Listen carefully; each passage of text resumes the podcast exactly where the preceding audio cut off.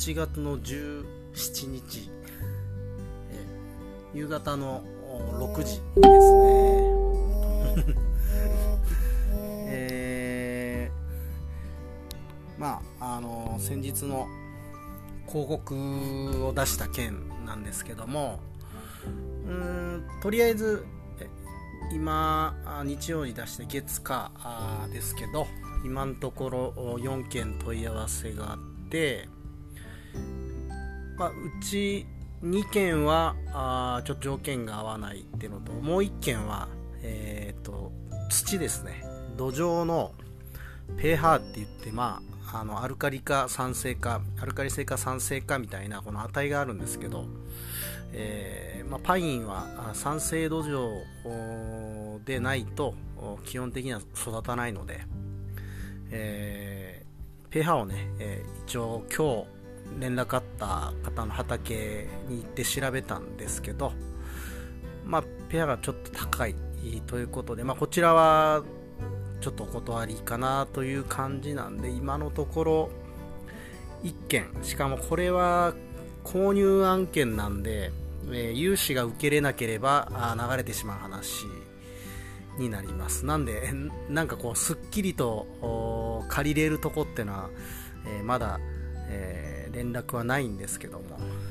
うん、まあでもとりあえず1回出して今日もなんか小さいスペースで出してくれたみたいなんですけど、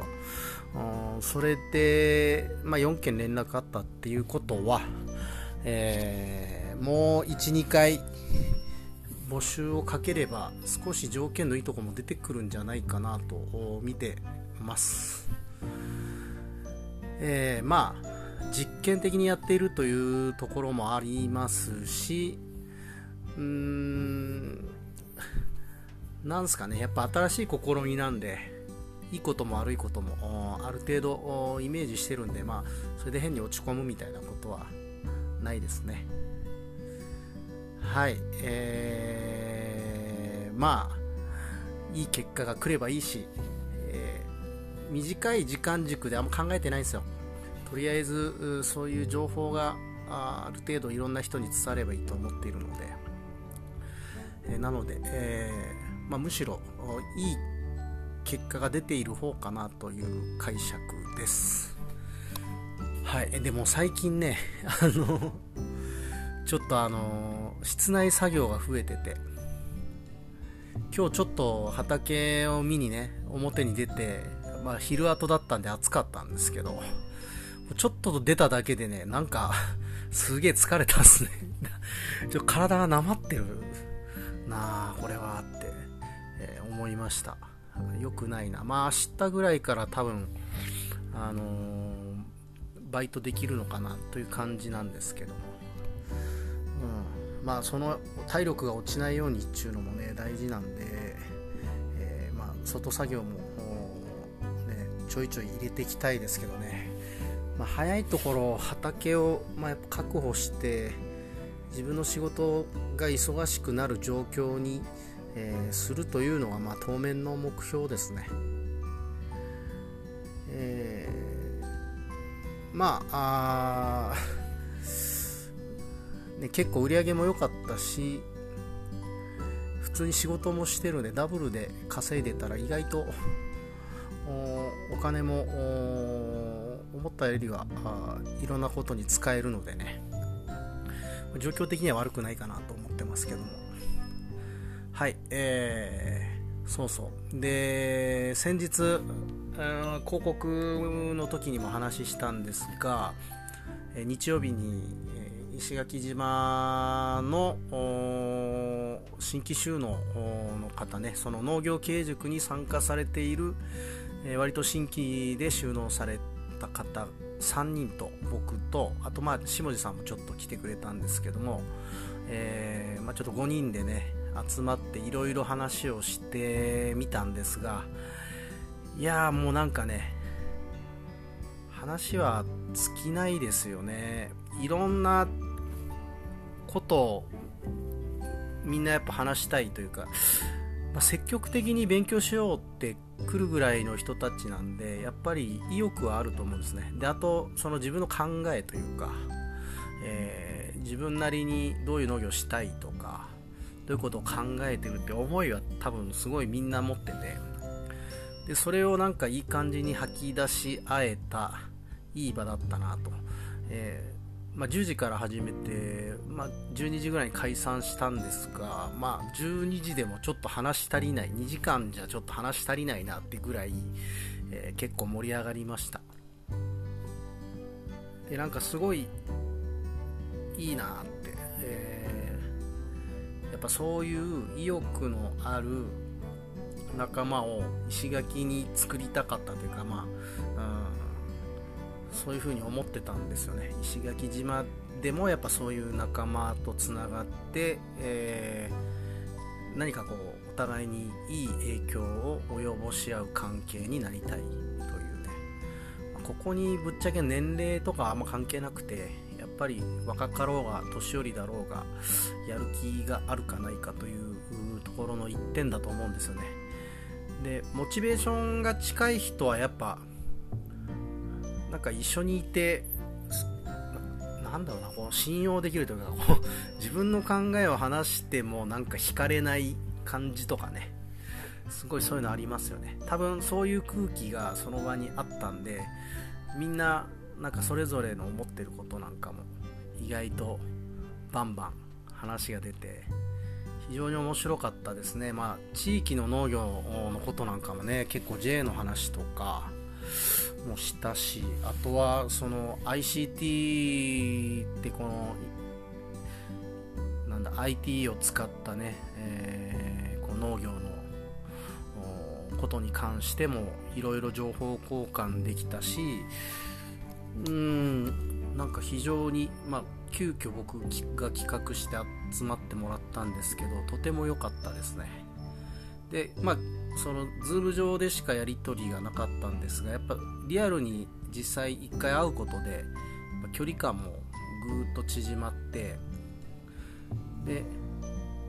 まあね、えー、次コロナが落ち着いたらみんなで飲もうねっていうんで最後別れたんですけどえー、まあ、とても良かったです。でそれと同時にその経営塾の方もですね農業経営塾の方も、えー、まあ、だいぶ打ち解けてきたというか、まあ、ちょっとずつ人が分かってきた感じですね、えーと、昨日もちょっと面談がありまして講師の佐川さんとあと受講生3人という形で面談をして、まあ、そそこに参加してる人同士でこう情報交換をしたりとかね。僕で言えばあの宮古島の農家さんがかぼちゃもやろうというふうに考えていたみたいでかぼちゃであれば、まあ、自分もあのアドバイスはできるという話。やっぱその技術をお互いに交換し合う。その隠し合って出し抜くっていう発想はなんか僕はもう古いかなと思っていてやっぱお互いにシェアし合ってお互いでこう伸びていく。でお互いで地域の中核になれるような、えー、人材に成長していくというところをやっぱ目指すべきだと思うんですよ。で、えまあ、僕が教わっている師匠のやり方というのは一般的なやり方とは少し違うという話を前もこの春さんのつぶやきでしたと思うんですけどもうん、まあ、その辺もね、えー、教えることができるしうん、まあ、実際に栽培始めた時に一回見に来てもらってもいいですからね。宮古だったら、まあ、1泊で来て帰ってってまあ半日は仕事できますからね、で宮古にも同じようにやってる人がいるっていう情報も交換しましたしなんかこういうあの一応農業経営の講座なんで技術的なものに関しては、えー、特に教わるわけではないんですよね。ただやっぱ僕らみんな農家なんで技術的なものについてもやっぱいろいろ情報交換したいという気持ちがありますから。僕自身もねやっぱ知らないことをすごい教えてほしいしまあね、たまたま自分はあの本当いろんなこと勉強してきたんで、えー、分かることも今結構その経塾の LINE があるんですけど、え、その LINE でも本当ちょっとうざいぐらいに 僕の知ってる情報どんどんシェアしてますけどね、まあ、喜んでくださる方もいらっしゃるんで、えー、まあ、非常にそれはあシェアのしがいがある感じですけども。まあ、とにかく楽しいですね。なんか最近マジで。とその新聞広告の反応もそうだし、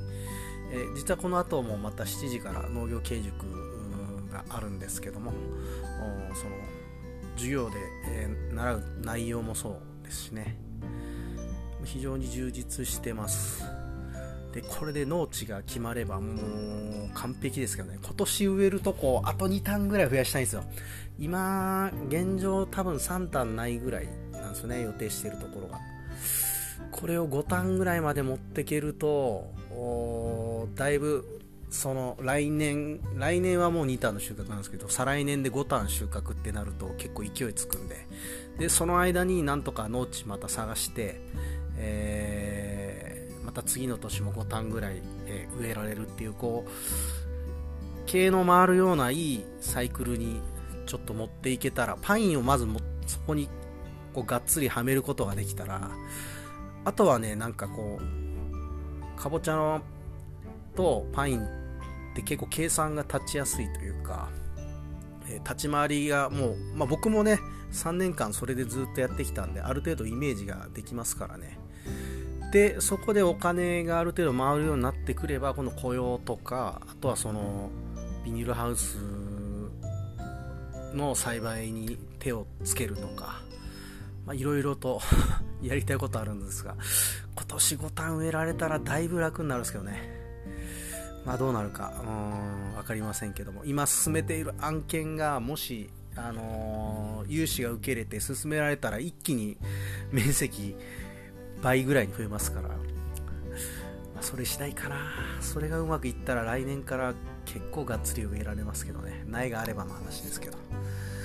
いやまあ何にしろちょっとやっぱ独立していろいろ動いてくると楽しいですね。